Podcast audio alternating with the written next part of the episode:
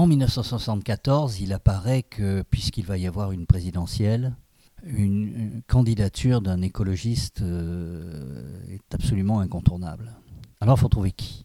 Yves Frémion, écrivain, journaliste, critique de BD, ancien député européen vert et actuellement conseiller régional d'Île-de-France, auteur de L'histoire de la révolution écologiste, publié aux éditions Webec, disponible chez Ecodif et dans toutes les librairies.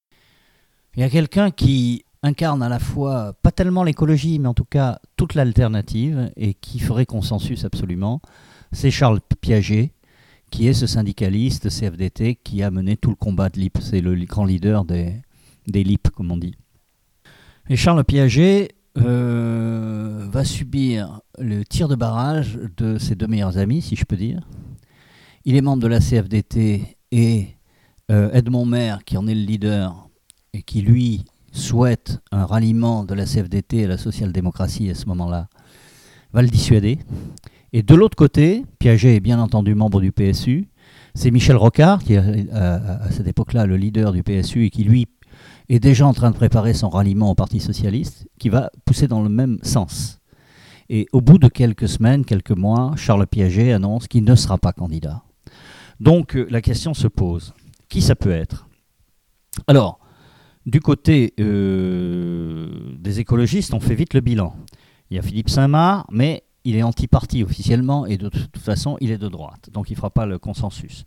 Théodore Monod a 72 ans, il, se trouve trop vieux. Euh, Jean Carlier sait très bien que s'il fait ça, il n'aura plus le poste génial qu'il a euh, dans l'information avec son émission sur RTL. Le commandant Cousteau, qui sera sollicité plusieurs fois par la suite, euh, se récuse une première fois comme il le fera toujours. Et on pense enfin à Charles Lorient, qui n'est pas connu du tout, c'est d'ailleurs son principal euh, défaut, et qui anime le mouvement français pour l'abondance. Donc un disciple de Jacques Dubois. Euh, donc tous ces gens-là ne peuvent pas faire l'affaire. Et c'est là que des gens pensent, d'ailleurs Jean Carlier est un de ceux qui pensent le premier, à faire appel à René Dumont. Alors René Dumont, il n'est pas jeune, lui non plus, il a 70 ans, après tout, il a presque le même âge que Théodore Monod. Euh, mais il a fait vraiment un tabac avec certains de ses livres, euh, surtout évidemment L'Afrique est mal partie, qui a été un best-seller et qui a vraiment remis les choses euh, au clair sur les questions nord-sud. Il a une grande carrière d'agronome, d'abord productiviste et puis virulemment antiproductiviste par la suite il a, il a fait sa révolution verte euh, dans les deux sens, c'est-à-dire révolution verte au niveau agricole et révolution verte dans sa tête en faveur de l'écologie. C'est lui aussi un grand disciple de Dubois et puis de quelques autres grands penseurs de l'écologie que, que, nous avons euh, vus dans d'autres chapitres. Et euh, il, est, il est tout le temps. bon, il, a été consulté pour le Club de Rome, il a beaucoup d'amitié pour quelques grands penseurs de l'écologie.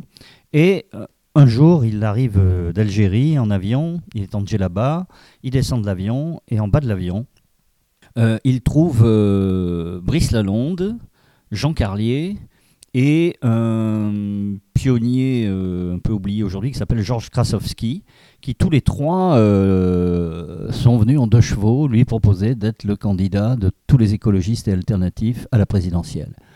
Alors, je n'ai pas besoin de vous dire que Dumont, il tombe il tombe complètement dénu, il s'attendait pas du tout à ça.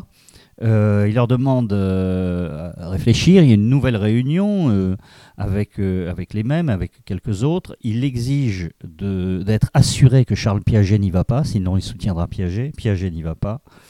Et les Carlier, Lalonde et Jean-Luc Burgunder, qui est aujourd'hui un élu vert, qui sont là à cette réunion, le persuadent euh, en lui assurant qu'il pourra parler majoritairement de sa question préférée qui est le tiers-monde. Et donc, euh, euh, il y a un vote, évidemment. beaucoup de. Parce que ce sont les associations à l'époque qui vont l'investir, ce n'est pas les partis, puisqu'il n'y en a pas. Et tout écologie et survie, par exemple, ou d'autres groupes vont le, soutenir vivement. Et puis, il y en a des militants qui aujourd'hui ont, on joue un certain rôle chez nous, comme Yves Cochet, qui sont là, vont le soutenir.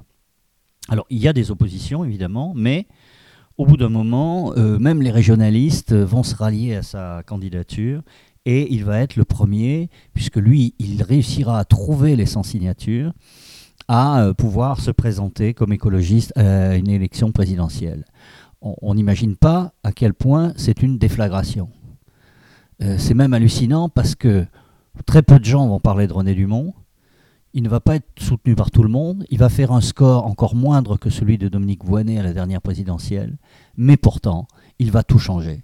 Parce que, premièrement, pour la première fois, on va entendre parler d'écologie à la télévision française. Et pas de n'importe quelle manière, parce que René Dumont, c'était un personnage euh, carré, euh, c'était quelqu'un euh, qui se laissait pas influencer par quoi que ce soit. Il avait son style et ça se discutait pas. Alors on raconte des anecdotes amusantes le concernant. Par exemple, la première fois qu'il est invité à, la maison de, la radio pour une émission de télé, euh, ben, il refuse de rentrer parce que sur le sur la porte d'entrée, il y a un panneau avec interdit aux animaux. Alors il dit, ben, je ne peux pas rentrer, je suis un animal. Je n'ai pas besoin de vous dire que toutes les associations animalières euh, grimpent au mur en disant, ça y est, nous avons un candidat qui s'est parlé de, de, nous. Ensuite, euh, euh, dans le studio, on lui dit, ben, écoutez, l'émission est dans un quart d'heure, vous, pouvez, vous pouvez patienter. Et ben, il se couche sur la moquette et il dort. Et ça fait évidemment euh, un peu la stupeur. Comme on imagine, essayez d'imaginer un candidat à la présidentielle qui ferait ça aujourd'hui, parce que tout simplement, il n'a pas de temps à perdre et que lui, ben voilà, il n'a pas beaucoup de temps pour dormir, il en profite, il fait un petit somme. Euh, il se présente toujours avec son éternel vert rouge, parce qu'il se revendique quand même euh, homme de gauche, il n'a pas honte de dire qu'il est aussi rouge que vert, et sa bouteille d'eau en verre et non pas en plastique sur lesquels il fait tout un cours et il explique que dans 20 ans, il n'y aura plus d'eau potable en France. Et je pense qu'on aurait bien fait de l'écouter à ce moment-là. Et puis c'est une déflagration aussi parce que pour plein de jeunes militants, moi j'en suis, hein, j'étais vraiment de cette génération-là, d'un seul coup, les choses étaient possibles. On n'était plus à se dire, bon, on va peut-être se présenter au municipal. On avait un bonhomme qui incarnait nos idées à l'échelon national. Alors, ce qu'on peut vraiment regretter aujourd'hui, euh, c'est l'attitude de la presse écologiste. À l'époque, il y a deux grands journaux consacrés à l'écologie en France. L'un, c'est Le Sauvage, le Sauvage est une revue qui est publiée par le Nouvel Observateur à l'initiative de Alain Hervé, qui est un des animateurs des Amis de la Terre. Il a toute l'équipe euh, Amis de la Terre, Brice Lalonde derrière. D'ailleurs, Brice Lalonde travaille à ce journal comme salarié, enfin comme euh, maquettiste, je crois. Et, euh, et puis, un autre journal qui est La Gueule Ouverte. Alors, le paradoxe, c'est que La Gueule Ouverte appelle à l'abstention Charlie Hebdo, qui est son journal euh, euh, frère, appelle aussi à l'abstention. Que Le Sauvage appelle à voter François Mitterrand au premier tour. Et que les grandes revues qui parlent d'écologie en France, les revues de Fournier, les revues d'Alain Hervé, ne vont pas soutenir le premier candidat écologiste à la présidence de la République. Ça, c'est hallucinant, c'est quelque chose qu'on ne peut pas comprendre. Mais par contre, il y a un journal qui a déjà fait un numéro entier sur l'écologie, qui est euh, très euh, dire, euh, attentif à ces questions. le grand journal de la contre-culture à l'époque, qui est actuel, dont le grand fondateur Jean-François Bizot nous a quittés il n'y a pas très longtemps, et je le salue, et qui se pose la question de qu'est-ce qu'on fait pour la candidature de René Dumont. Et ce journal, dans lequel il n'y a pas un seul écolo, en tout cas aucun n'est encore écolo,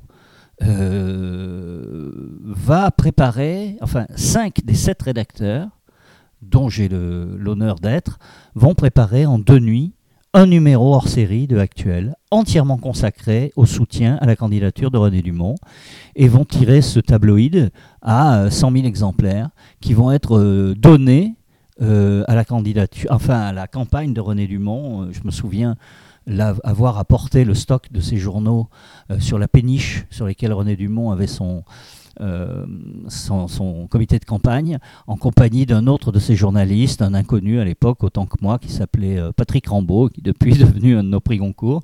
Et nous avons apporté ce journal à l'équipe de René Dumont, qui était absolument suffoquée de voir qu'il y avait des gens qui les soutenaient à ce point-là, alors que les cinq rédacteurs deux étaient trotskistes, un était au PSU, un était, était Mao et l'autre était anarchiste. Il n'y en avait aucun qui était écolo et c'est quand même ce journal qui a soutenu cette campagne. Donc c'est une petit, petite chose qu'il faut rappeler à des moments parce qu'on n'est pas toujours prophète en son pays. En tout cas, quoi qu'il en soit, René Dumont n'a pas fait un score euh, extraordinaire, mais pour l'écologie politique, c'était la première fois qu'il y en avait un de score, un vrai. Et à partir de ce moment-là, tout a été possible.